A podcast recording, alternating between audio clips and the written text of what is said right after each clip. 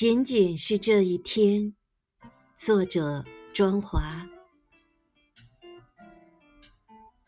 每天晨曦微露时的美，与咖啡的香醉，肆意的欢乐，和窗外的绿和浅花一起，那曲动人的旋律飘扬，回旋在锅碗瓢盆的交响中醒来。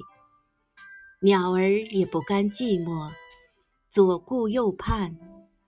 人们奔波在路上，彼此都不认识彼此。只有汽车隆隆响，好似陌生的城市忽然亲近起来。